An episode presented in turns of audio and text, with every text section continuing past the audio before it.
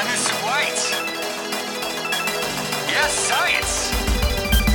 Bem-vindos, ouvintes, ao segundo episódio do nosso podcast Toblock. Comigo, Eli Vieira, eu sou biólogo e eu sou difungador de ciência, S-I-E-N-C cedilha E comigo está...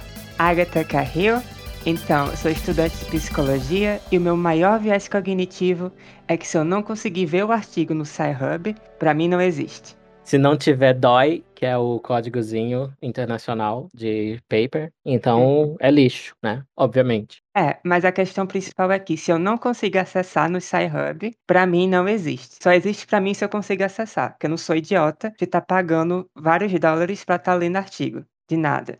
É, o SciHub é um tipo de. Bem, a, a- criadora, né, que é uma russa, sei lá, ela é minha criminosa favorita. Aham. Você tem noção que sem o SciHub, assim, quase não se faz ciência no Brasil, né? KKK. Mas sem o SciHub seria pior ainda, porque ninguém tem dinheiro para pagar isso. Ninguém tem dinheiro para pagar 20 dólares numa assinatura, num artigo. Não tem condição.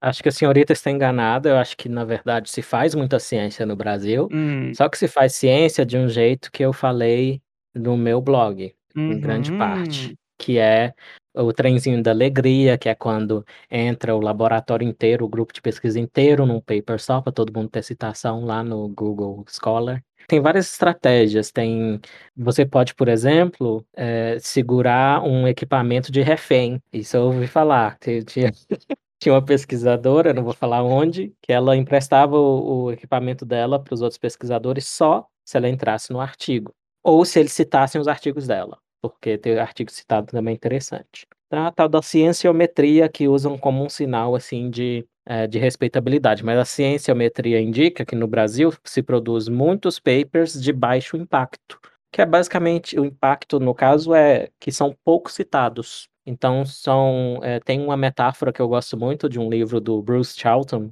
que o nome do livro é Not Even Trying, não estão nem tentando, que é é como ele resume o estado da pesquisa científica hoje, e ele nem está falando do Brasil, hein. E falando desse volume enorme de publicações, de poucas citações, de poucos leitores, ele compara isso a uma fábrica de copos que tinha na União Soviética, que eles produziam uma montanha de copos já de baixa qualidade que iam direto para uma pilha, eh, às vezes iam direto para o lixão. Então não importava a qualidade, somente a quantidade, o negócio era mostrar trabalho, entendeu. Mostrar que estou ocupado para o regime ficar admirado com as formiguinhas trabalhadoras. Então analogamente se faz, eh, o Brasil acho que se aplica isso muito, não estou dizendo que toda pesquisa é assim no Brasil, mas se produz muito artigo de baixo impacto. E um professor que olha essas coisas é o Marcelo Herme Hermes Lima, da UNB. Eh, ele é um conservador bolsonarista e por isso, claro, ele é detestadíssimo no meio acadêmico, mas ele faz bem essa parte de cienciometria, de mostrar que o Brasil não é ainda essa Brastemp toda, que é alguns acham que é, na ciência. Incrível que eu nem apresentei ainda o assunto, você só foi. É, eu só fui. Você viu o trem chegando, você falou assim: "Não vou nem olhar para onde é que ele vai, só vou entrar", e você foi. É. Ok. Ok, cancelados, voltando, voltando, voltando. Eli, deixa eu conversar uma coisinha com você. Eu notei que desde o começo da pandemia, a palavra ciência entrou numa posição de destaque que eu já não via há bastante tempo. Você também não acha? É, eu eu acho que a ciência tem um enorme já tinha um enorme prestígio, porém, era com bastante assim, até entre as pessoas que adoram uma astrologia, adoram a homeopatia, e de repente virou uma marca, assim, a imagem que me veio à cabeça agora, é a imagem do Mel Gibson naquele filme lá que ele é um revolucionário escocês, aí eles passam uma tinta azul na cara. Acho que agora falar que você acredita na ciência, ou que você segue a ciência, em inglês eles falam mais follow the science, e é the science. Da É, science. é, sim. Porque existe a ciência, que é um monólito, né, de Sim. conhecimento que a pessoa vai lá pegar e transferir para os leigos, para as pessoas não iluminadas ainda. É. É, e a gente falou um pouco disso no podcast anterior, que é aquela coisa que serve para sinalizar a membresia num Uhum. grupo importante, cheiroso, bonito. Eu falo beautiful people, às vezes, eu já falei gente cheirosa. Eu acho que gente cheirosa é uma tradução muito boa de beautiful people. E então então me veio aquela imagem do Mel Gibson lá, né, aquele filme que ele grita freedom,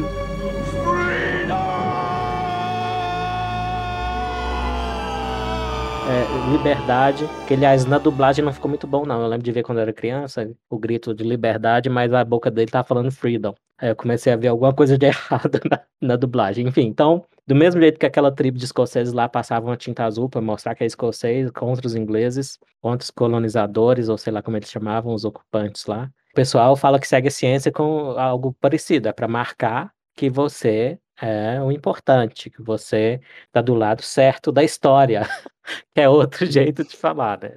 É, Eli, em 2020, a gente via uma certa ansiedade com a produção da primeira vacina. Então, todos falavam em, nossa, quando vai chegar a vacina? Quem vai fazer a vacina primeiro?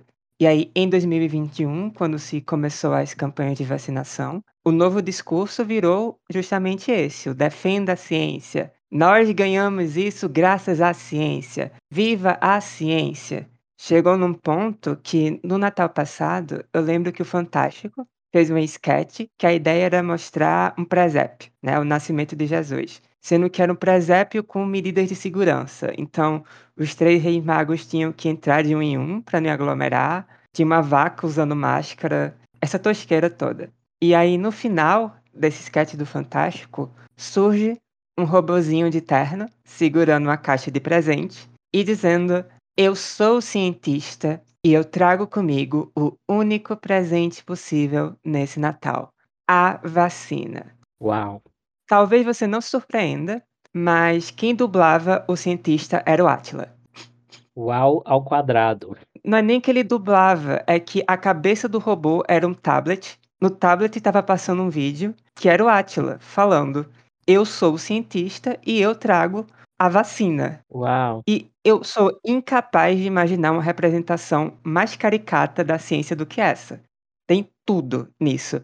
Não é da ciência. Aham. Uhum. É do cientificismo. Exatamente. E eu já tinha chamado, olha, antes de ser cool, antes de ser legal, e eu vou ser o hipster das tretas, chamar o Atila de cientificista, eu já fazia isso. Eu já tinha tretado, discutido, não era bem uma treta, mas eu lembro uma vez que é, ele fez um vídeo falando que é, os artigos da Wikipédia, quanto mais controversos eles fossem, mais imparciais eles eram.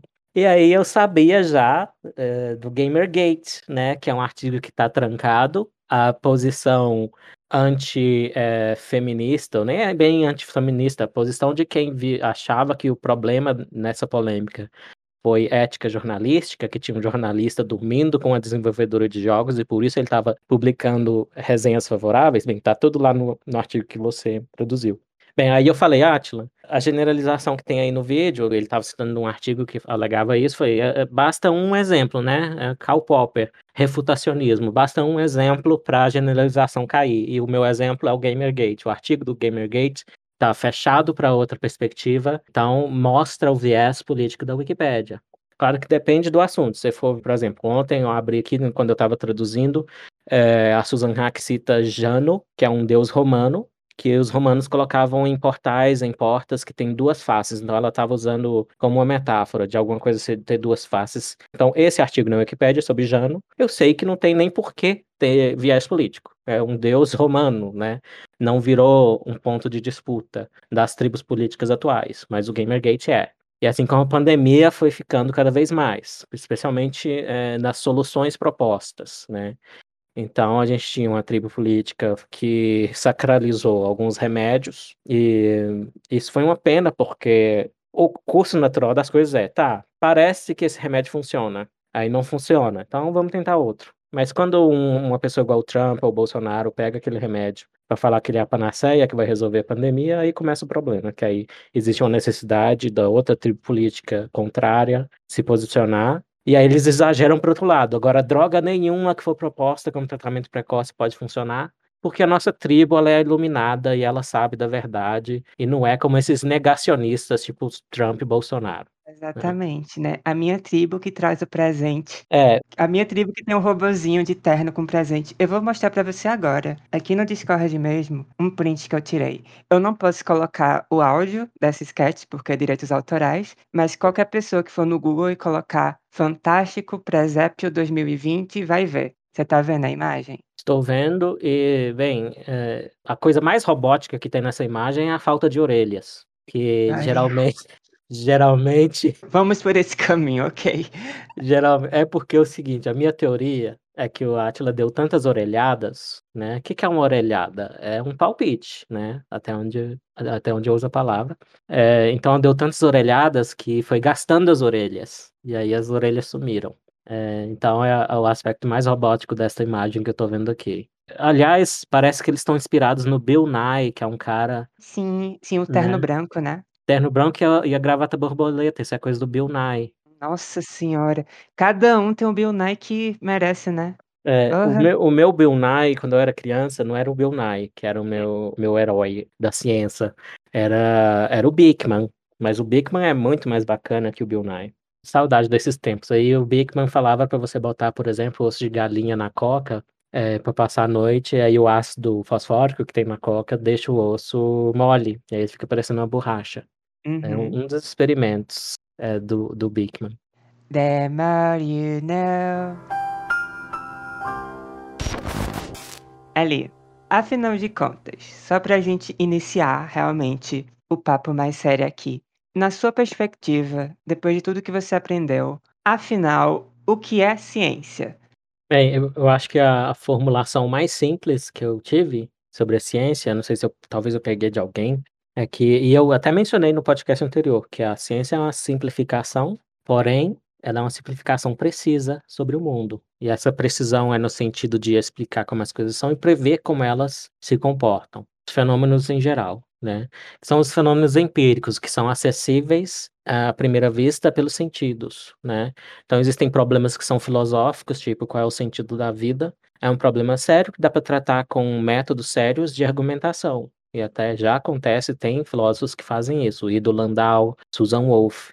Agora os problemas científicos, eles são empíricos, então toda vez que você tiver algo que você tem que ir ao mundo investigar, tipo, qual é a letalidade do coronavírus? Isso é uma coisa que tá no mundo, uma coisa que você não pode decidir de antemão sentado na poltrona. E eu acho que a forma como cientistas veem a ciência, muitas vezes é distorcida também, por incrível que pareça. Hum, de que forma? Eles bem, o que é até previsível, eles põem a ciência no pedestal. Então tem uma influência entre os cientistas de ver a ciência como de bajular a ideia da ciência demais. Então um uma forma com que eles fazem isso, até seguindo Karl Popper, é achar que a ciência ela tem uma receitinha de bolo especial que é só dela, que é o tal do método científico. Não existe fora dela, não tem outro jeito de fa mas quando você vai ver que que é esse tal de método científico, primeiro que diferentes áreas aplicam métodos ligeiramente diferentes, às vezes radicalmente diferentes. E quando não é um método científico, assim, porque o Popper na verdade ele não propõe um método científico fechadinho como o método hipotético dedutivo, que foi influenciado por ele também. Mas o o Popper ele acha que o que é científico é o que dá a cara a tapa, ou seja, o que é refutável.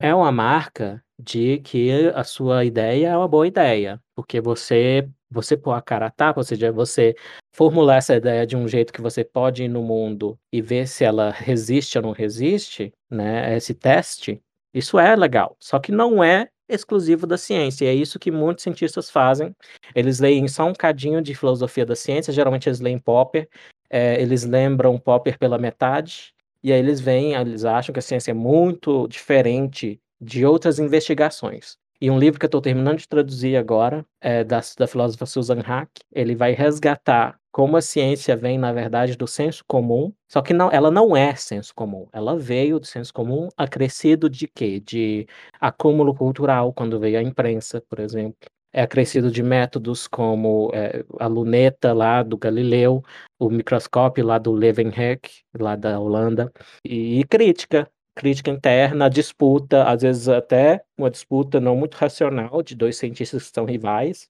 mas o o cerne da disputa é qual é a hipótese que explica melhor. Então no fim das contas eles vão ser rigorosos com aquilo, embora a disputa às vezes possa ter elementos pessoais, então tem o elemento humano, e a Susan Haack não deixa de fora o elemento humano, então um dos erros do Karl Popper é esse, apesar do Karl Popper ser um crítico dos positivistas lógicos do Círculo de Viena, ele, assim como esses positivistas, embora ele não seja um positivista, tenta basicamente reduzir o que é ciência a relações lógicas entre proposições. E, eu não vou entrar muito nesses detalhes, que são meio técnicos, mas eu dou um exemplo de um seguidor do Popper. Esse seguidor do Popper ele estava muito intrigado com a teoria do Popper, porque ele queria ser um bom popperiano, um bom seguidor do Popper, e ele estava se perguntando qual era a resposta do Popper, por exemplo, sobre ter um hipopótamo ou não na garagem do vizinho. Lembra até aquela metáfora do Carl Sagan, do dragão na garagem. Mas ao contrário. Então, é, meu vizinho alega que tem um hipopótamo na garagem. Qual é a resposta refutacionista que segue a teoria do Popper, falseacionista? É, não é ir lá, olhar e aí provar ou evidenciar que não tem um hipopótamo na garagem.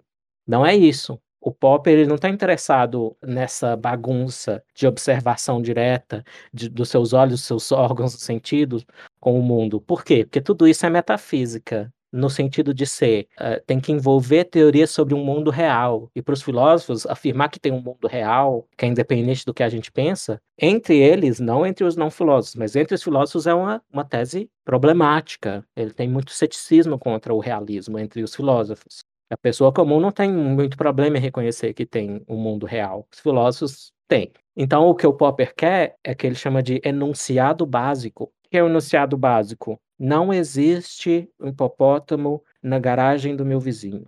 E ele quer a frase, ele está interessado na estrutura lógica e na relação dessa frase, desse enunciado, essa afirmação, com outros enunciados, outras afirmações, relações lógicas.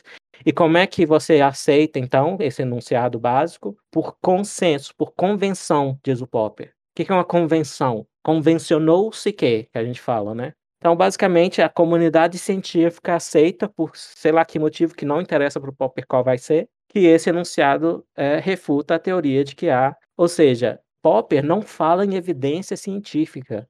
Não do jeito que as pessoas acham que ele. Então, até os cientistas, eles não sabem, os cientistas que acham que Popper respondeu e ponto final que é ciência, eles não sabem que o Popper é, na verdade, meio radical nessa coisa. Ele quer uma redução da ciência a relações lógicas entre proposições.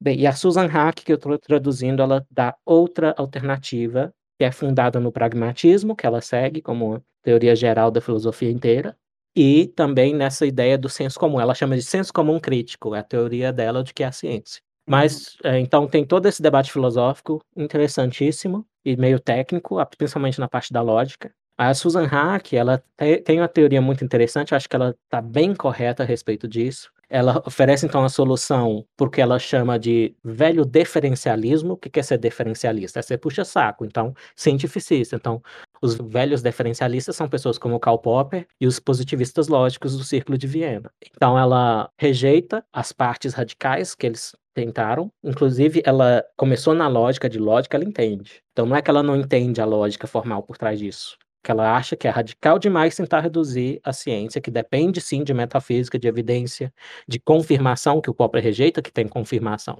Né? E não só de refutação. Ciência tem confirmação, sim. E ela também rejeita os pós-modernos, que ela chama de novos cínicos, não só os pós-modernos, mas toda uma constelação de teorias radicais sobre o que é a ciência.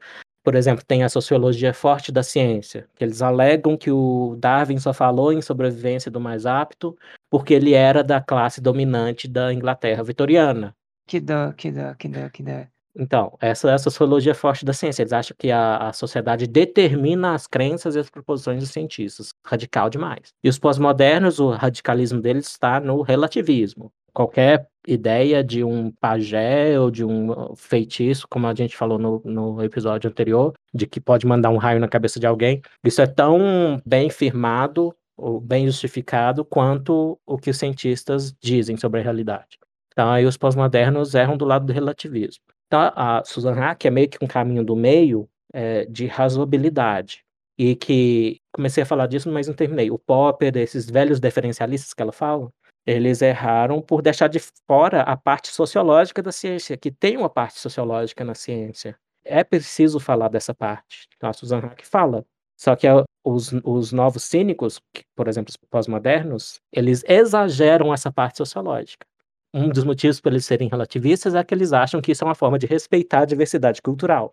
Então, se uma cultura diz A e outra cultura diz B, mesmo que A e B sejam contraditórios, os dois são verdadeiros ao mesmo tempo, ou coisa assim, ou então a ideia de verdade nem faz sentido.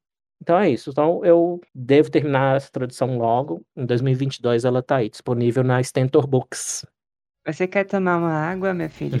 Porque eu tô preocupada. É, eu tô. Eu tô. Eu tô. É que eu terminei de tomar meu café, mas eu tô. Eu tô... Ah, isso explica. Isso explica. Eu gostei muito quando você trouxe a palavra evidência, porque isso vai conversar um pouco com o que eu quero trazer daqui a pouco. Mas antes disso, eu queria fazer uma outra provocação. Você explicou pra gente, para os nossos ouvintes, qual seria a melhor definição do que a ciência. Mas o que é que você acha do termo divulgador de ciência? Interessante esse termo, porque para mim ele parece conter a ideia do Prometeu, né? Uhum. O Prometeu, ele é aquela figura mitológica que ele vai até o Olimpo, ele rouba o fogo dos deuses e traz para a humanidade. Então, divulgador já traz isso. Então, você é capaz de ler aquela linguagem técnica e trazer para a população ignara, trazer o fogo do conhecimento. Ele é um robozinho com a caixa de presente, né? Exato. Então, o presente seria essa simplificação ou essa forma de passar para a população em geral é, de uma forma mais compreensível o que está na, nas publicações técnicas. O termo em inglês mais comum não é divulgador de ciência, é escritor de ciência, science writer.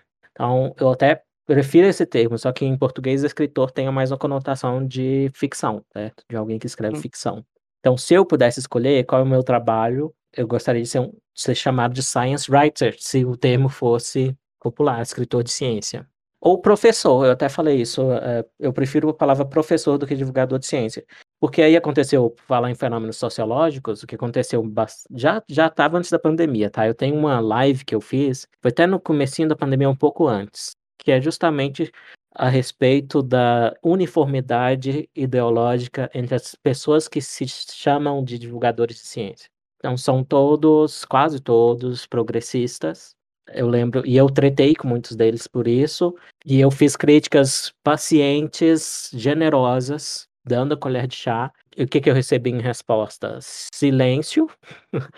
Ou é, é, que é engraçado, quando a pessoa tem compromissos ideológicos, quase todo mundo tem, mas o que eu vejo de especialmente interessante nessa tribo política do chamado progressista é que quando a crítica é bem feita, bem argumentada, interessante e que pode abalar os dogmas deles, ela é ignorada.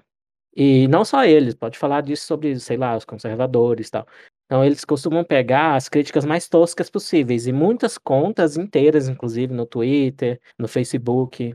É interessante, pode ser útil saber o que, que os extremos estão falando. Mas também é muito conveniente você pegar no, na tribo política que não é a sua, aqueles exemplares mais fracos. É, é, como se fosse uma versão do espantalho, mas em vez de você estar tá criando um espantalho, que é uma versão distorcida e simples e tosca e fácil de refutar da, da ideia que você não gosta, você, na verdade, faz uma, uma seleção dos defensores mais toscos e fáceis de refutar daquela ideia ou, ou, membros daquela tribo que você discorda. E, e, os progressistas fazem isso o tempo todo. Por isso que eles adoram um bolsonarista. Eles adoram um bolsonarista. Exato.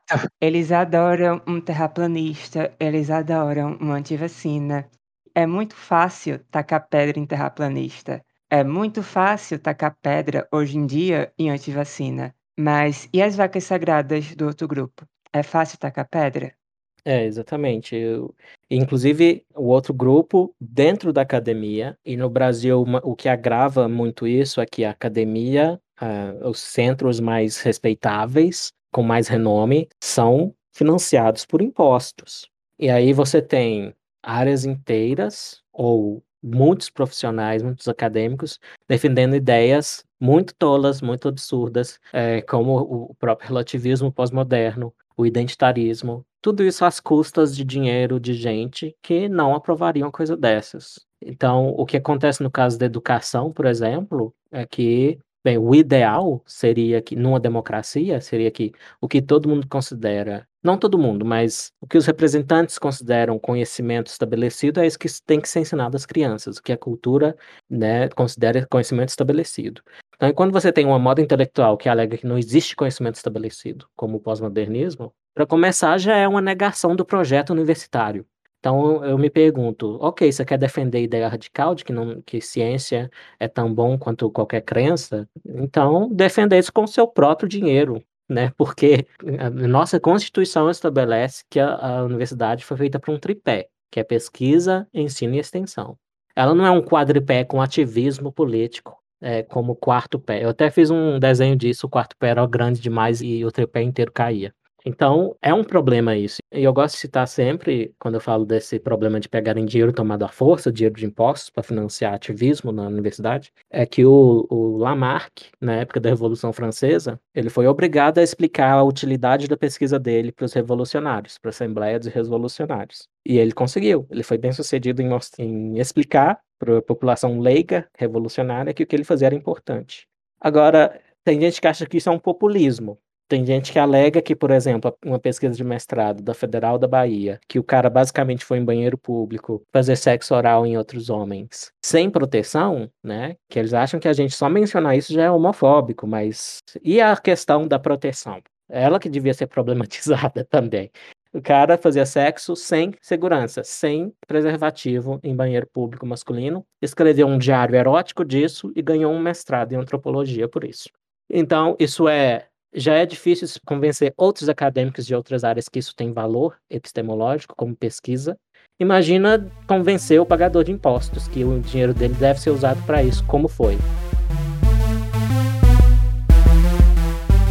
Foi interessante o que você trouxe, porque acho que muito do que você falou vem de uma premissa que eu não sou muito fã, de que é possível você encaixar de forma harmônica a ciência e o ativismo. Isso simplesmente não é verdade, porque a ciência está aí para trazer evidências que possam ser refutadas e está aí para realmente testar as coisas e questionar as coisas, quando o ativismo normalmente tem dogmas que não querem ser desafiados. Então, você dizer que ativismo social, por mais que ativismo social seja importante, ele não é sempre compatível com ciência, porque a ciência traz para esse ativismo algo que ele não deseja, que é ter suas premissas dogmáticas quando forem questionadas. E aí, nisso tudo vai entrar o assunto principal do podcast de hoje, que é o negacionismo da ciência. O que é que a gente pensa dos termos defensores da ciência e negacionistas da ciência?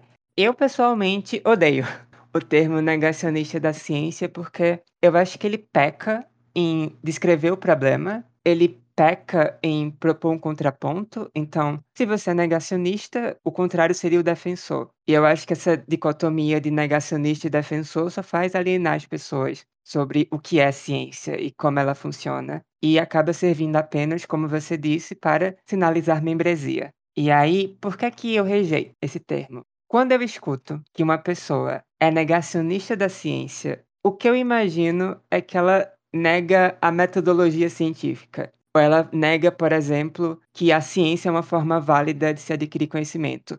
E aí, o que é que eu penso sobre isso? Quando as pessoas falam negacionista da ciência, elas não estão falando que a pessoa nega a metodologia científica enquanto uma forma válida de adquirir conhecimento. O que ela quer dizer é que, segundo essa pessoa, o negacionista está negando evidências específicas sobre um assunto. Então não é que a ciência é um monólito atemporal que você bate o olho e diz: "Não, isso aqui não vale de nada". Ela pode até aceitar a ciência enquanto uma forma válida de adquirir conhecimento e concordar com a maioria das coisas, exceto quando essas coisas desafiam as convicções que ela tem previamente. Então, um terraplanista, ele não é um negacionista da ciência. Ele é um negacionista de evidências sobre, em primeiro lugar, a forma da Terra e também, por tabela, aspectos sobre gravidade, localização dos continentes, tudo mais. Né? Eu lembro que teve um documentário bastante famoso, que eu acho que esse documentário ajudou a aumentar o fervor em falar em negacionismo, o documentário da Netflix sobre terraplanismo chamado Behind the Curve. E ele literalmente termina com um grupo de pessoas, né, terraplanistas, montando um experimento científico plausível para testar a hipótese deles. E uma vez que os resultados não são os resultados que eles esperam, eles dão de ombros. Então, o que é que eu tiro disso? Eles não são negacionistas da ciência, porque eles confiam na ciência até o ponto em que ocorre a avaliação de evidências. E por que que eu acho que é muito mais popular, muito mais comum as pessoas xingarem negacionista da ciência do que xingarem negacionista de evidências. Porque o termo negacionista de evidências, indiretamente, ele traz para você, para sua consciência, a possibilidade de que você também negue evidências sobre algum assunto específico. Eu acho que é exatamente isso que a gente vê, não é? Eu concordo e eh, o termo negacionismo, até onde eu sei, ele teve uma origem, ou pelo menos na aplicação da história recente desse termo, é que ele era aplicado para aqueles que, mesmo diante de todos os documentos e os ale alemães eram e ainda são obcecados com documentar tudo. Então, mesmo todos os documentos, eles negavam o holocausto dos judeus durante o regime nazista. Uhum. Então, esses eram ne os negacionistas originais. E se a gente procurar, uh, onde teve um surto de uso dessa palavra, deve coincidir, por exemplo, com a época em que o Noam Chomsky, que é um acadêmico linguista bastante radical de esquerda, ele defendeu o direito à livre expressão de pessoas negacionistas do Holocausto. Tinha até um livro lá, um acadêmico, que eu não me lembro o nome agora, e o nome Chomsky defendeu que ele tinha direito à liberdade de expressão. Enfim, então, claro que isso foi polêmico, embora eu concorde com Chomsky nisso, tá corretíssimo. Na época, provavelmente eles falavam assim: ah, negacionista não tem direito à liberdade de expressão. Então, eu, e ainda é assim, né? Boa parte do uso desse termo agora na pandemia tem esse subtexto, tem esse contexto, que é, é, implicando que as pessoas que fazem isso não têm liberdade de se expressar, o que é controverso e o que é antiliberal. Mas então, é, toda vez que o termo é usado agora, levando em conta essa origem para uso de quem nega o holocausto dos judeus, então é um, já é uma hipérbole aplicar isso a quem, por exemplo, é, vacinou os filhos com, com BCG, com a tríplice viral, deu todas as vacinas, mas acha que vacina de mRNA vai ver a pessoa erroneamente pensa que ela modifica o DNA, por exemplo. Torne autista, por exemplo. É, o que causa o autismo. Até eu escrevi um, tem um documentário que chama A Conspiração Antivacina na HBO Max, eu escrevi uma uma resenha para Gazeta. E eu gostei do documentário, mas é, falei que tinha umas partes que ele podia ter mais nuance. Mas então, uma pessoa que ela, digamos, nega só a vacina de mRNA, primeiro que eles vão chamar de antivax, mesmo se ela tiver vacinado os filhos com todas as outras vacinas.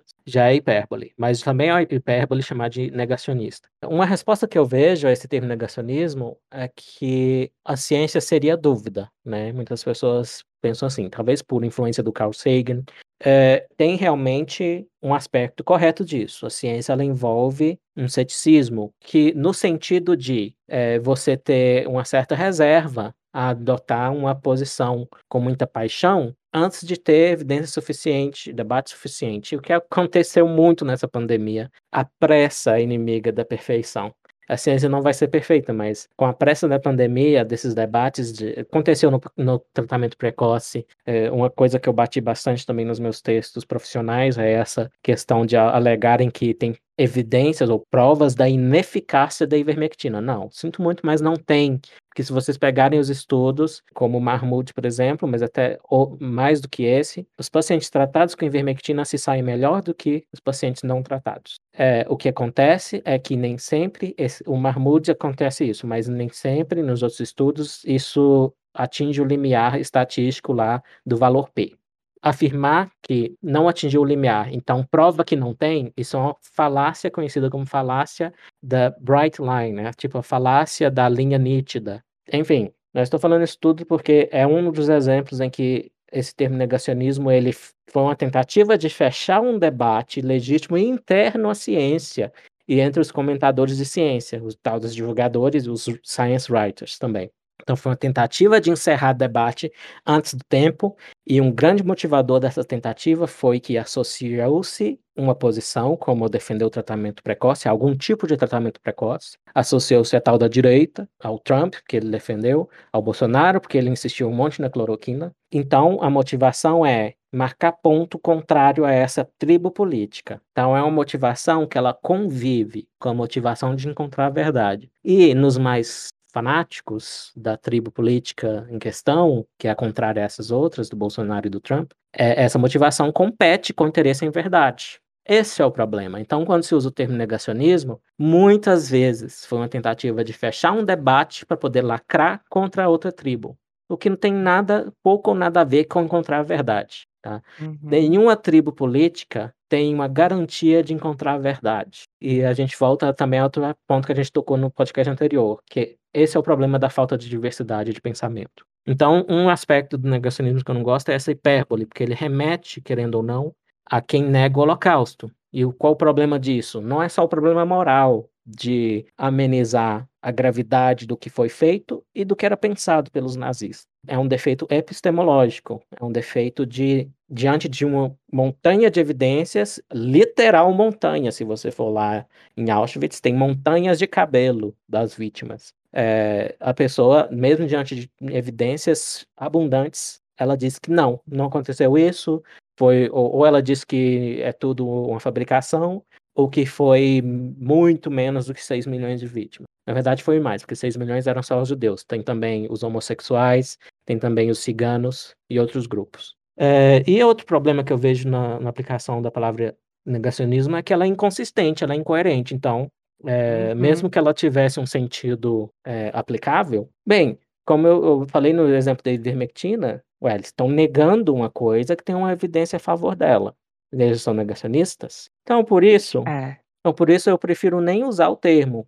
Eu até caí na tentação de usar, às vezes eu ponho aspas, mas o melhor é não usar o termo. Assim como eu falei no podcast anterior, a gente falou melhor não usar os jargões dos progressistas identitários. Aqui a gente vai repetir essa mensagem, mas no seguinte sentido: não usar o jargão dos cientificistas beautiful people que querem espaço lá na Globo News como os defensores da ciência, quando a verdade é bem distante disso, quando, eh, por exemplo, eles estão batendo em tratamento precoce. Eh, quer, quer não falar da ivermectina? Acha controverso demais? Vamos falar então da fluvoxamina budesonida, que são duas drogas é, que passam no teste como tratamento precoce. No teste do valor P, lá envolvendo o valor P e tudo.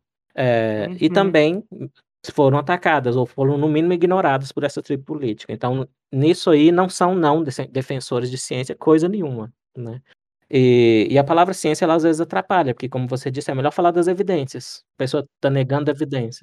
Isso que eu ia falar, porque uhum. quando a pessoa se diz defensora da ciência, a gente espera que ela defenda a atualização de evidências que é construída ao longo do tempo, porque a gente está falando de medicamentos e tratamentos para uma doença que começou relativamente há pouco tempo, entende? Então é óbvio que a construção de conhecimento sobre aquilo, ela é continuada, como qualquer outra construção de conhecimento. Então, quando uma pessoa diz, eu sou defensora da ciência porque eu sou contra o tratamento precoce, o que ela está dizendo é que um ano atrás ela escutou que não existe provas de eficácia e aí, tipo, passou um ano, ela não quis pesquisar se apareceu alguma coisa, ela não quis verificar se houve alguma atualização, e ela continua dizendo: Eu sou defensora da ciência porque eu sou contra o tratamento precoce. Filha, você está desatualizada bastante. Né? Isso não é defender a ciência. Isso é defender um dogma por capricho. Porque é um capricho. E aí, um sentimento que eu tenho, e essa é uma impressão pessoal minha, é que às vezes essas pessoas parecem preferir que não seja encontrado nenhum tratamento eficaz, ou que pelo menos nenhum dos medicamentos que foram defendidos por pessoas como o Trump e o Bolsonaro consigam ter uma eficácia provada. Porque caso isso acontecesse, significaria para eles que justamente aquela pessoa que eles mais odiavam e justamente aquele nicho político que eles mais rejeitavam estava certo e eles não. E essa mentalidade ela pode vir até de forma mais sutil, como você pensar, nossa, seria muito bom que a gente descobrisse um medicamento que ajudasse as pessoas que estão sofrendo com essa enfermidade. Mas se não encontrar, pelo menos isso vai querer dizer que o Bolsonaro estava errado e a gente estava certo. E isso vai ser mais uma prova de que nós sempre estivemos no lado certo da história.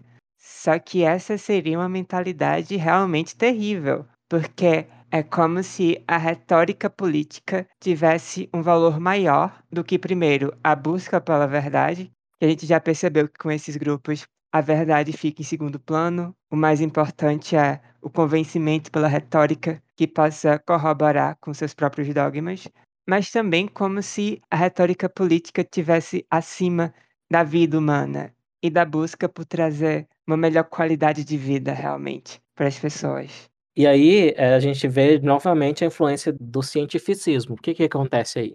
Você tem vários médicos fazendo uma observação independente de que uma droga parece estar ajudando a amenizar os sintomas dos pacientes deles. Essa coisa de consenso verdadeiro formado por opiniões independentes convergindo, ela é central na pesquisa científica também. Na verdade, ela deriva dessa noção que já existia antes da ciência, que é se várias pessoas independentes pensando no mesmo assunto convergem para a mesma conclusão, existe uma chance aumentada de que essa conclusão é verdadeira. Claro que isso turvado por um fenômeno político do outro lado também, do lado favorável ao Bolsonaro, ao Trump, que são aqueles médicos que têm esses compromissos políticos, são dessa tribo política, e aí é um consenso espúrio. É um consenso que, na verdade, ele tem um ponto central de onde ele irradia, o ponto central é o Bolsonaro, ou é o Trump. Então, esses médicos passam a afirmar que essa droga funciona para poder marcar pontos é, favoráveis a eles próprios dentro da própria tribo política. Mas eu acredito que no, no caso da ivermectina, não foi isso exatamente. Cloroquina foi, porque a cloroquina, o ponto central, na verdade, de onde irradiou essa opinião de que cloroquina funcionaria, a hidroxicloroquina, na verdade é o Didier Raoult, que é um médico francês e tinha vários problemas metodológicos com o paper dele. Até eu divulguei o paper dele quando saiu.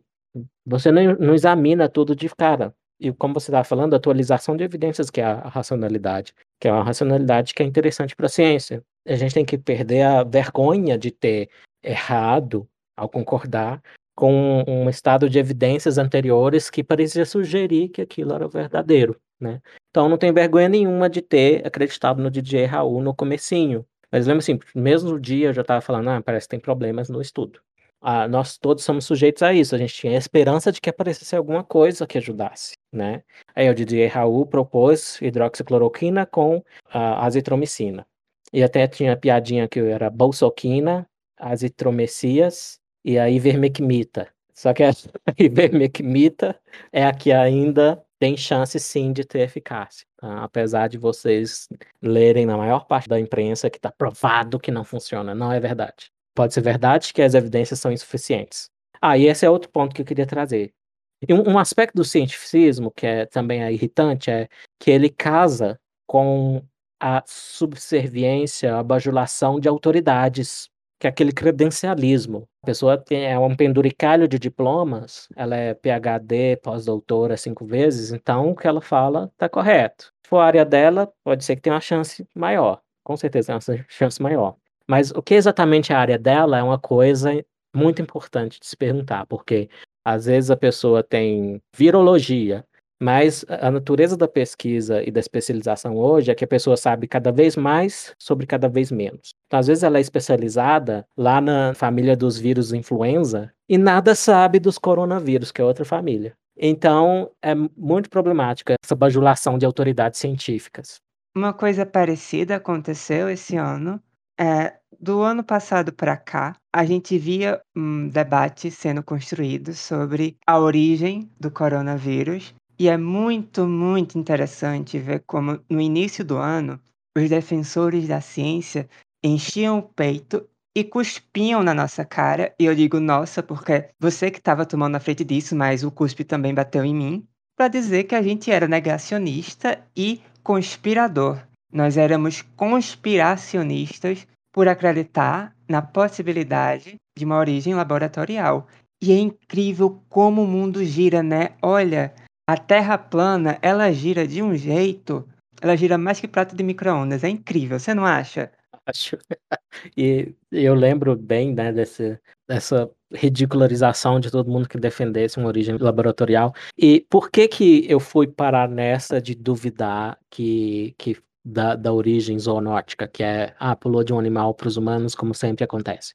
É que a, a minha posição de me opor ao cientificismo me ajudou, porque eu achei um youtuber chamado é, Matthew Tai, e o Matthew, o nome dele no YouTube é Lawai, L-A-O-W-H-Y. E o Matthew, ele morou na China por 10 anos, e ele tem um colega que eles são, eh, colaboram muito, que é um neozelandês que morou por 15 anos. E a época em que eles moravam na China, começo dos anos 2000, 2010, por aí, a China era mais aberta. Então ainda tinha muita influência da abertura promovida aí que até aconteceu com o mercado e também um pouco com os costumes. E aí o Xi Jinping veio ao poder e endureceu o regime. Então, Xi Jinping basicamente está querendo ser o Mao Tse-tung 2.0, inclusive na perseguição aí dos uigures e dos praticantes da religião Falun Gong. Então, eu levei a sério a pesquisa uh, que o Matthew Tai fez. Por quê? Porque o cara fala mandarim, ele fala chinês, ele foi ver documentos lá do Instituto de Virologia de Wuhan. Ele achou, por exemplo, umas datas suspeitas em que eles postaram oferta de emprego lá no laboratório, estava precisando de, de emprego, e, e outras informações que ele foi capturando que até o laboratório estava deletando. E ele capturava, arquivava, e aí ele montou toda uma série de evidências sugestivas, mas não suficientes, de que o vírus poderia ter vindo do laboratório. Especificamente, tem mais de um laboratório em que se estuda coronavírus em Wuhan.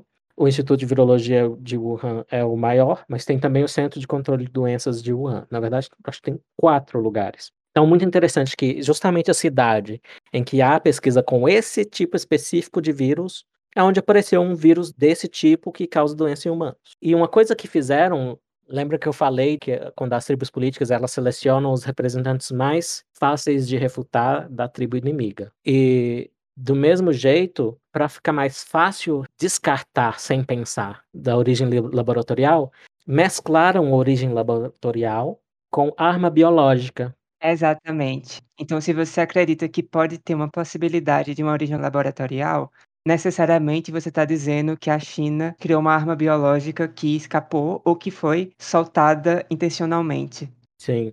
Então, né, essa confusão, que às vezes eu acho que até é proposital, né? É sim, é, é sim, é sim. É justamente para xingar todo mundo que pisar fora da linha do que é a opinião respeitável da Globo News para chamar todo mundo de conspiracionistas, defensores de teoria da conspiração. Quando há evidências a favor. Ah, e outra coisa que eu ia falar, que eu acho que é uma influência do cientificismo também, não é bem cientificismo, não, é uma ignorância, uma tolice, ah, uma, ou talvez um analfabetismo filosófico, que é achar que se uma hipótese é falsa, ela tem que ter zero evidências a favor dela. Quando na, na vida real, na pesquisa real, nem se propõe uma hipótese se têm zero evidências para ela. É raríssimo encontrar uma, uma hipótese que tenha zero evidências a favor dela. Geralmente, uma hipótese que tem zero evidências a favor dela, ela vai, ela vai conter, sei lá, uma contradição lógica dentro dela, algo assim. Então, é outro aspecto que emburreceu o debate é esse. Então, se a hipótese é falsa, ela tem que ter zero evidência para ela, seja a hipótese de que a ivermectina funciona como tratamento precoce, seja a hipótese de que o vírus veio de laboratório.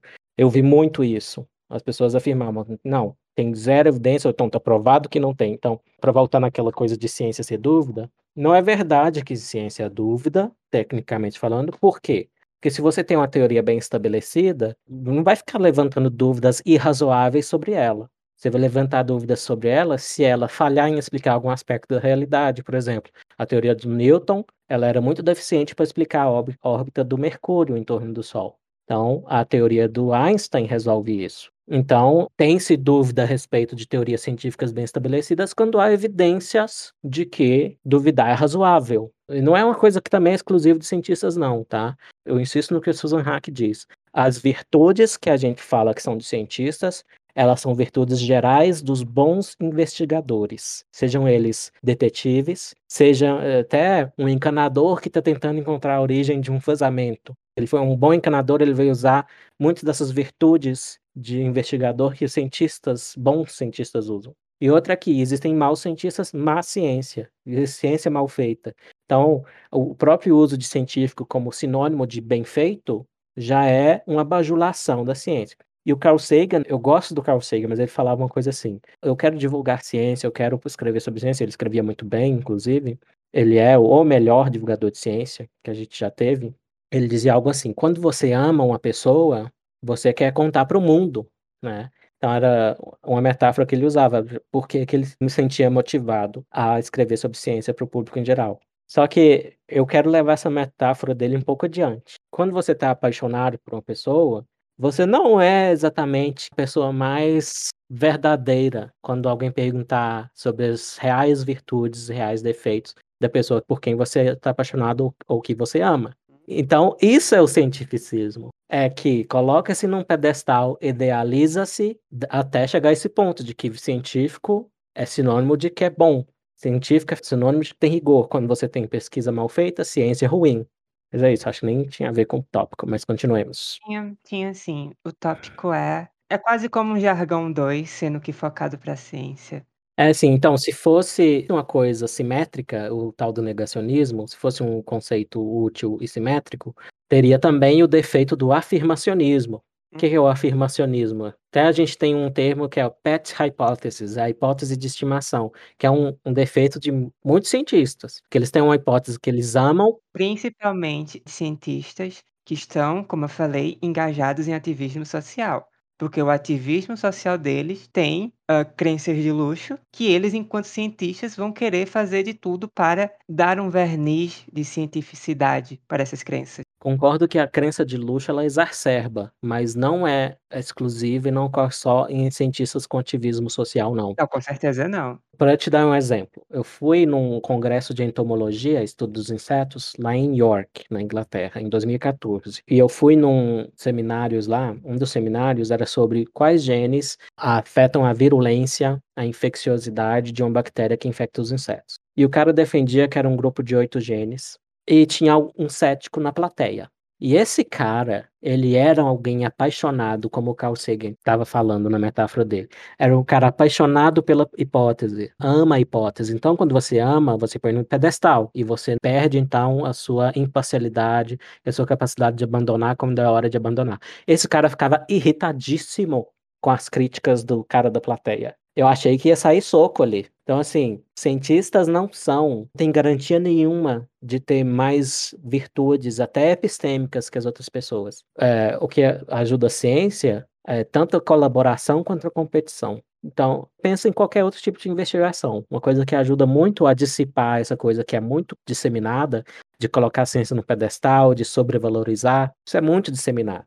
Então pense sempre em outras investigações. Investigação criminal, o que, que o detetive faz? Às vezes é bom você ter dois detetives que competem entre si. Às vezes você pensa, não, mas em certas situações é melhor você ter os investigadores cooperando. Por exemplo, compartilhando as evidências do crime. Mais cabeças pensando sobre os mesmos dados. Mais chance de encontrar a verdade sobre aquele crime. Então, é o meu conselho que eu pego da filosofia da Susan Hack. Sempre que pensar em ciência, pensa na analogia com outras investigações. Você ficaria puxando o saco de detetives? Você ficaria, por exemplo, atribuindo a ele uma capacidade muito boa a depender de quantos títulos ele acumulou no nome dele? Então, é, eu acho que é um exercício mental muito positivo para complexificar a nossa visão de ciência, sem deixar de defender a ciência, porque defender a, ciência é como a defesa de um réu. Se ele é inocente, ele deve ser defendido. A verdade está na defesa dele. A gente tem que defender a ciência quando os cientistas estão fazendo um bom trabalho, quando a teoria científica é melhor do que outras ideias que competem, até do senso comum, para explicar aquele fenômeno. Então é necessário defender a ciência, mas não de um jeito que coloca a ciência no pedestal, que a idealiza, não do jeito apaixonado, que estar apaixonado é ser irracional.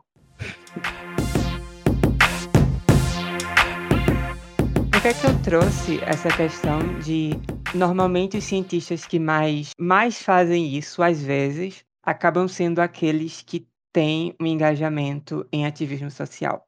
Como eu já expliquei, por causa da questão das premissas desses dogmas é engraçado como a gente está focando em questões que envolvem a Covid, mas tem outros assuntos que ao longo dos últimos anos a gente percebeu que também existe esse apontamento de dedos sobre negacionismo ali e defender a ciência aqui, principalmente quando entram em assuntos que envolvem sexo e sexualidade e ativismo LGBT.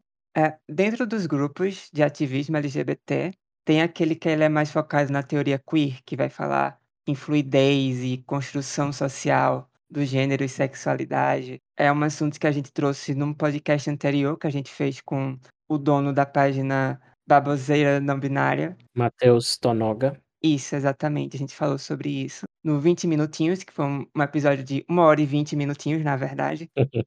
Mas é, é natural que isso aconteça. E esse nicho de ativistas, que são os ativistas LGBT, que tem um foco em teoria queer, são aqueles que vão sair por aí falando que macho e fêmea são construções sociais colonialistas e vão falar que se você não quiser transar com uma pessoa trans, você é transfóbico.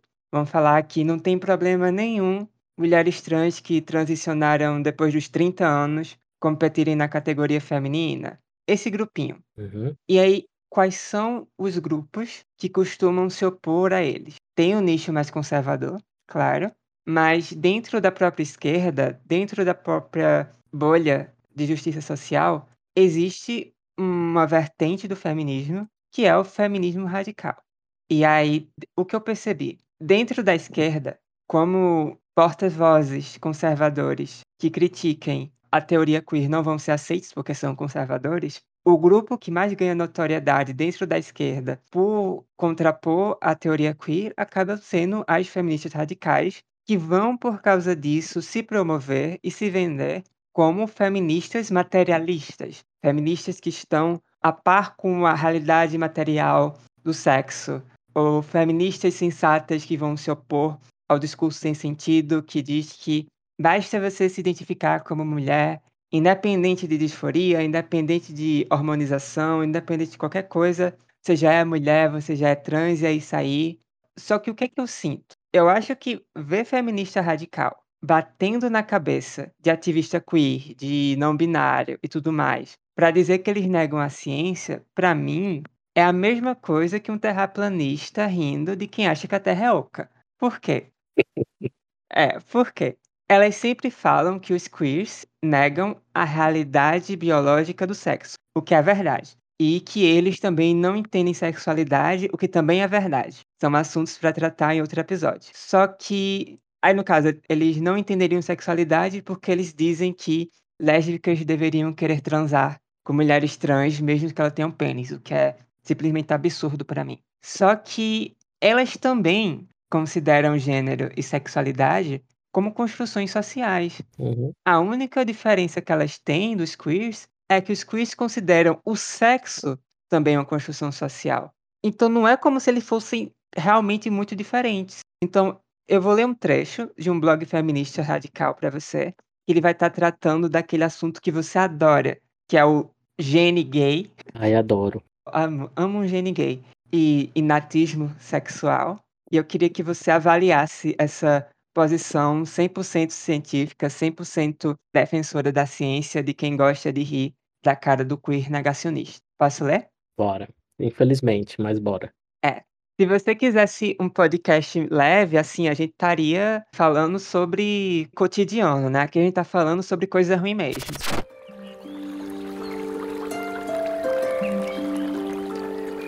A análise feminista radical é incompatível com conceitos de inatismo da sexualidade. Qualquer discordância baseada na ideia de sexualidade enquanto inata e imutável não se encaixa dentro do feminismo radical, pois não há como defender a análise de que a nossa sexualidade é moldada culturalmente por um regime político de dominação e ao mesmo tempo acreditar que existiria algo como um gene gay na nossa composição biológica. A defesa do inatismo biológico da sexualidade é indissociável da defesa do inatismo biológico da feminilidade, que foi refutado pelo feminismo radical. Não há como lutar contra o essencialismo de um e defender o outro. E aí, eu te pergunto, qual é a diferença? Eu gostei do uso do verbo refutar aqui, no sentido que claramente não é o sentido lógico que os ANCAPs adoram, né? Que eles até usam demais, enche o saco também. Que é refutar seria mostrar terminantemente que é falso pela argumentação lógica. É, e a argumentação lógica é até meio que pleonasmo. Refutar aqui, refutado pelo feminismo radical, na verdade é rejeitado dogmaticamente. É claro que elas não vão falar dogmaticamente. Exatamente. É uma mera rejeição. Bem, muita coisa para comentar aqui, mas eu vou tentar ser sucinto. Toma uma aguinha, eu sei que você precisa. Vamos começar com esse gene gay, né? Primeiro que a mera menção desse negócio aqui já mostra que essas feministas radicais são as malafaias de saia. Uhum. Por quê? É como falar, tipo, o gene é alto.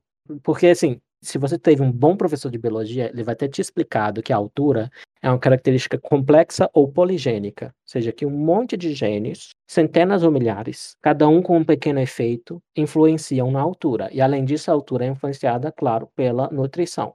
Tanto que, duas gerações para cá, os brasileiros ficaram bem mais altos. O que explica isso não é a genética, é o ambiente, certo? Mas você tem que ter os genes que, que levam até 1,80m. Eu não tenho, por exemplo. Então, se isso não vale nem para a altura, imagina uma coisa como a sexualidade, que é super complexa. É, se você pegar qual é um possível comportamento mais simples possível que o ser humano tem, talvez é o reflexo patelar até pelo histórico de estudo dele na neurologia. Então é ali um arco bem simples, ele nem precisa passar pelo cérebro, ele passa pela medula e a própria medula reage, né, com um chutinho quando o médico bate o um martelinho lá naquele ponto sensível da patela ou da rótula.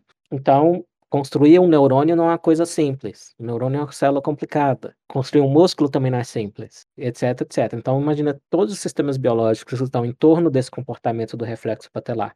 Você não pode falar no gene do reflexo patelar. Não tem como um gene só fazer aquilo tudo. Mesma coisa, de novo, com a, a sexualidade. Seja ela heterossexualidade, homossexualidade, bissexualidade. Não tem como um gene só determinar aquilo tudo. É, então, já mostra ignorância falar em gene gay no singular que a gente tem genes gays, ou seja, são variantes genéticas associadas à homossexualidade. Isso tem. Já até já sabe, em, em, um, em algum pouco de detalhe, onde eles estão, mais ou menos. A gente sabe que estão ali no cromossomo 8, no cromossomo X. Inclusive, confirmaram com um estudo de 2014 que região que o Dean Hamer foi o cara responsável pela popularização desse papo de gênero gay. Porque ele pegou uma regiãozinha ali do cromossomo X associada com aquelas famílias que tinham mais homossexuais. Ele sabe, porque ele é geneticista, que um gene só não explica tudo, mas ele de propósito usou, o termo gene gay e ele repetiu o erro usando o termo gene de Deus depois para vender livro. Mas confirmaram que aquela região que ele achou, que ele, um dos cientistas que acharam, realmente ali tem variantes genéticas associadas à homossexualidade. Mas essas feministas radicais, e dá para ver na J.K. Rowling, a autora do Harry Potter, que ela tem um pouco de influência delas, um pouco muito. Eu não li muitos textos dela, eu li um ou dois textos dela em que ela se defende do cancelamento pelos ativistas trans. E ela sugere uma coisa que eu já tinha visto entre essas feministas radicais, e inclusive eu deixei de ser patrono de um podcast, foi um dos podcasts que me inspiraram a criar o 20 minutinhos, porque ele tinha só 20 minutos, era sobre filosofia. Eu achei, ah, 20 minutos é mais que o suficiente. O podcast se chama Philosophy By. E eu deixei de ser patrono porque um dos donos desse podcast, e o nome desse cara é Nigel Warburton. E o Nigel Warburton começou a divulgar um texto lá do Medium, que é de uma feminista radical e que, que ela alegava, e aí é o meu ponto, que o gênero, ser homem ou mulher, ele é comparável, análogo ou igual a castas indianas, que são um fenômeno social. Elas têm até marcadores genéticos também, mas na história da Índia, está meio claro, as castas foram criadas artificialmente. Fala-se numa invasão lá e os invasores, para se legitimarem, criaram as castas para eles ficarem nas castas superiores. Mas, na real, ainda tem milhares de castas. E é isso que eu tenho num texto meu que o título é Por que, que o gênero não é construção social? Por que, que não temos, então, culturas em que há milhares de gêneros? Né? A gente tem culturas com três categorias de gênero, como a Samoa, que tem basicamente homem e mulher, e Fafa, Fini, faz o que a gente chamaria aqui de homem gay afeminado, até às vezes travesti ou até mulher trans. E aí é importante pontuar que nesses casos, não é como o ativismo focado para questões de não binários traz de, ó,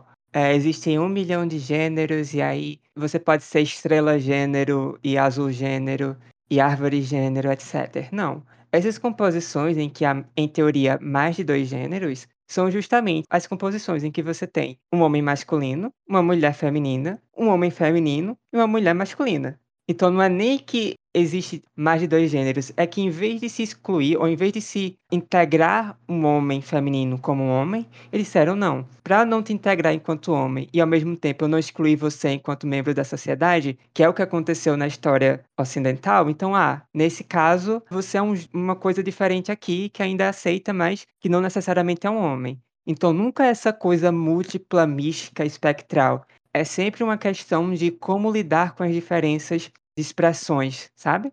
Uhum.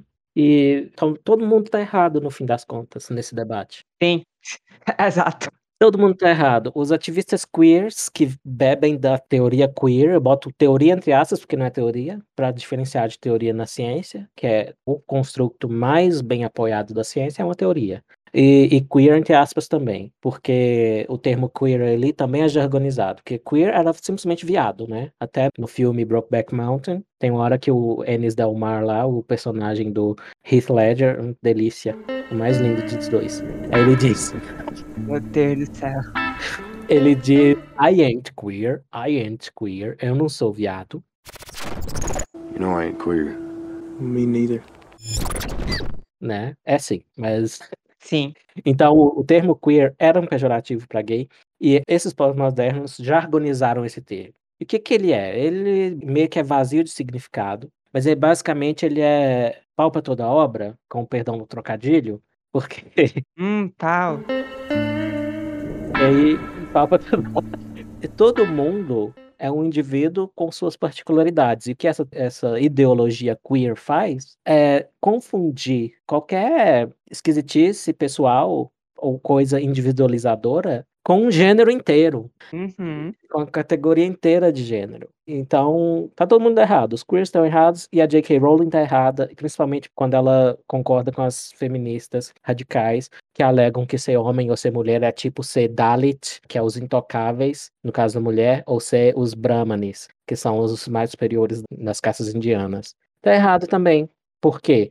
Para começar, as diferenças de escolha de carreira, por exemplo, tem um texto sobre isso na Gazeta do Povo elas se tornam maiores quanto mais a sociedade é livre e as mulheres e os homens fazem o que bem entenderem. Então, quanto mais livres as mulheres e os homens são, mais diferentes eles ficam nas decisões que eles fazem. O que a gente diz sobre isso? Né? Que aí tem uma conspiração social para forçar cada um na sua caixinha. A caixinha já estava lá. A caixinha é a influência do sexo sobre o comportamento. No agregado, a gente vê essas diferenças. Mesmo que individualmente, cada pessoa seja um universo próprio.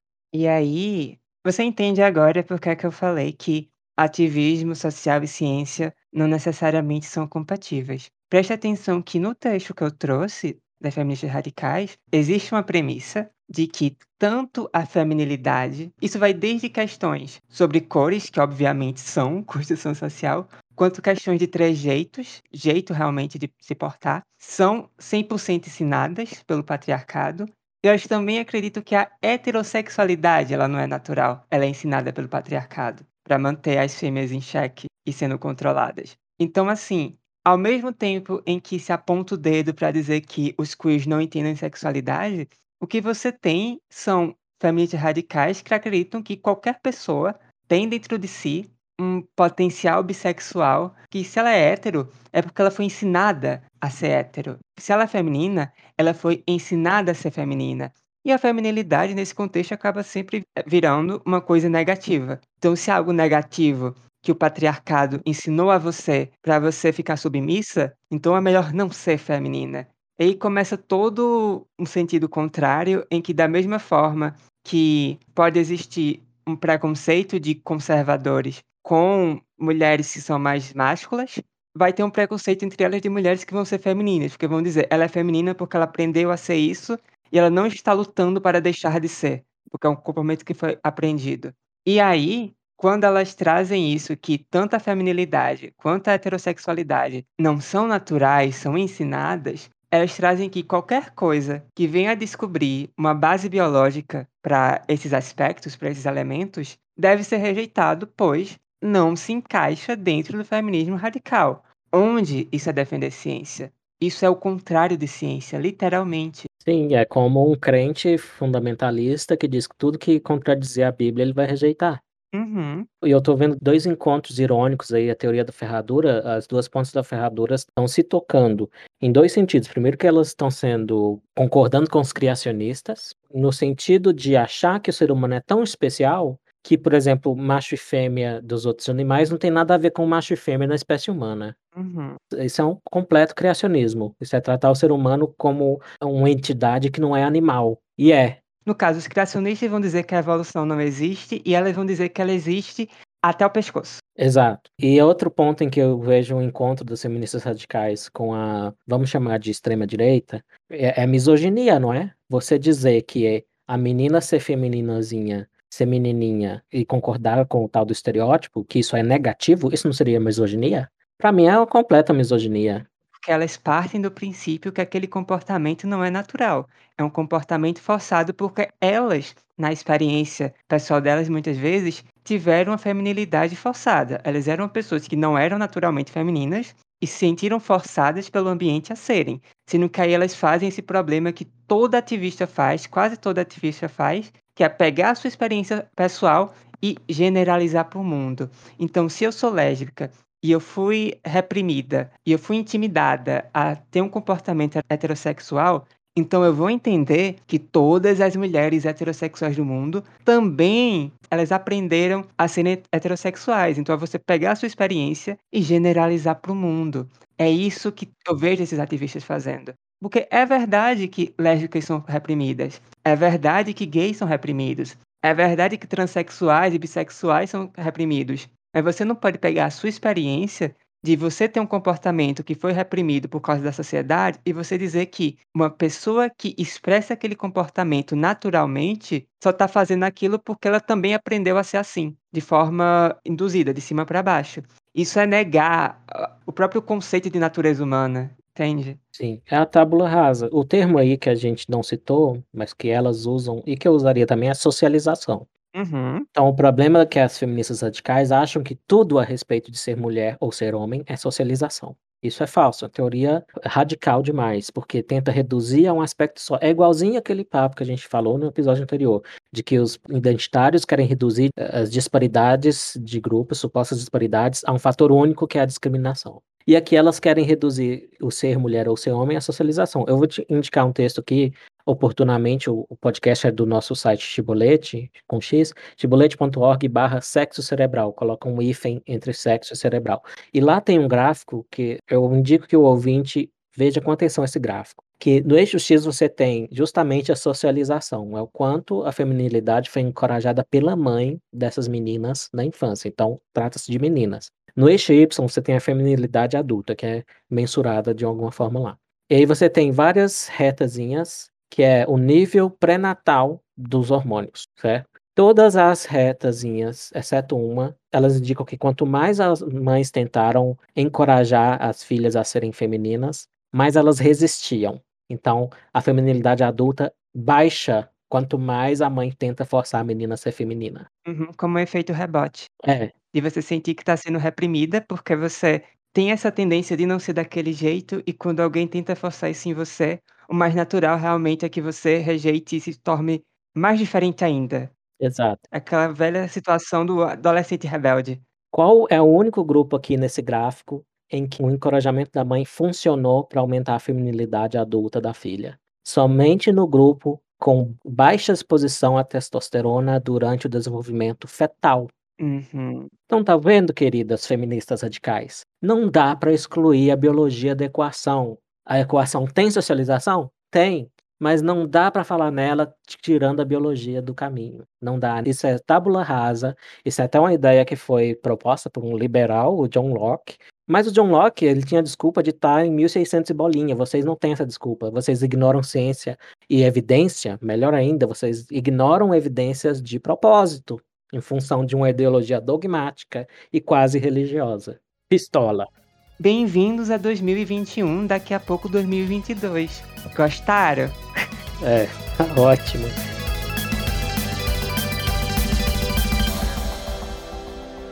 Vamos falar em dois fatos. Fato número um: os cientistas, a comunidade acadêmica em geral, ela tem uma dominância do progressismo, certo? E o progressismo vem com preconceitos próprios, com vieses próprios. E esses vieses afetam a pesquisa cada vez mais, inclusive, eu penso, principalmente nos temas que tocam o identitarismo. E assim, eu abri a revista Science, que é das duas mais famosas revistas científicas do mundo, tem a Science e a Nature.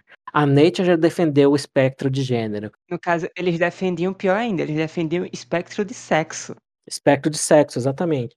Com a ideia que vai contra uh, o, o que se sabe na biologia sobre a anisogamia. E E no caso da Science, eu semana passada eu abri a Science e estava lá um artigo jurando que é consenso, não tem como não tem como escapar, que em biologia já já se sabe que não existem raças em humanos. E aí, ironicamente, o mesmo artigo falava assim: "Ah, os geneticistas sabem, no entanto, que tem sim uns marcadores de ancestralidade e de fenótipo que servem para falar em grupos discretos humanos. Ou seja, grupo discreto no sentido que dá para ver uma diferença, certo? Não pode chamar de raça por causa do politicamente correto, não tem nada a ver com ciência. Então isso é a revista Science, imagina as outras. Então o que o, o viés político faz dentro da ciência é que as pessoas já chegam na pesquisa com as suas hipóteses de estimação, pelas quais elas já estão apaixonadas, as quais elas já amam, e contra as quais elas não aceitam evidências contrárias. E geralmente,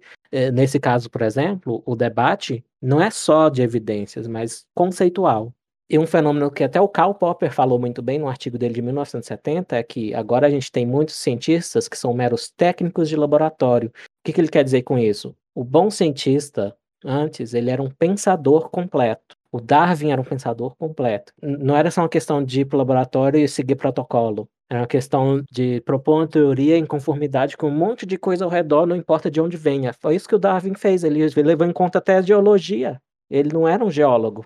Então, a gente tem cada vez menos pessoas como Darwin e cada vez mais pessoas carreiristas que são meros técnicos de laboratório e ficam produzindo essa infinidade de artigos de baixo impacto e baixa qualidade. É a tal da ciência salame. Então, é preocupante a direção para a qual a ciência vai, e uma boa parte dessa preocupação é devida ao negacionismo de evidências interno à pesquisa. E que, ao mesmo tempo, vai estar tá protegido por uma falsa sensação de que as pessoas à frente disso são defensores da ciência. E aí eu queria encerrar o podcast com essa provocação para caso algum divulgador de ciência esteja nos escutando, eu queria fazer um pedido. Eu queria dizer que agora que já saiu de moda falar mal de terraplanista, agora que tanta gente já falou sobre, falou mal, né, sobre tratamento precoce, agora que vocês perceberam que falar mal de terraplanista e de antivacina é fácil, quando vocês vão começar a defender a ciência do grupo que mais tem influência hoje sobre a ciência? Porque tem influência de dentro da academia. Então, existem os grupos que possuem um poder de influência no caminho que vai da academia até o público geral. Esses são os terraplanistas, por exemplo, antivacinas e afins, que vão ter o seu campo de influência sim. Porém, Perceba que nós não vemos terraplanistas trabalhando na NASA. Mesmo criacionistas que venham, por exemplo, propor design inteligente, embora eles tenham e dependendo do contexto político possam ter uma maior influência, no geral, ninguém na biologia leva eles a sério. Isso é totalmente diferente de um grupo que possui, primeiro, uma respeitabilidade, por vezes acho que até forçada, dentro da academia, que são os casos que a gente trabalhou aqui. Você vai ter pessoas que acreditam na tábula rasa tomando conta de todas as pautas sociais, sendo responsáveis em educar e proteger as minorias. Então, quando é que os defensores da ciência vão perceber que tão grave ou até mais grave do que o negacionismo que vai da academia ao público geral é o negacionismo que existe dentro das produções científicas. Quem vai nos defender disso? Excelente. E as minhas palavras finais são: um, uma madeira de piroca é negacionismo. Não sei. E com essa mensagem edificante a gente conclui. Tentei fazer um pupurri de duas bobagens. Não funcionou.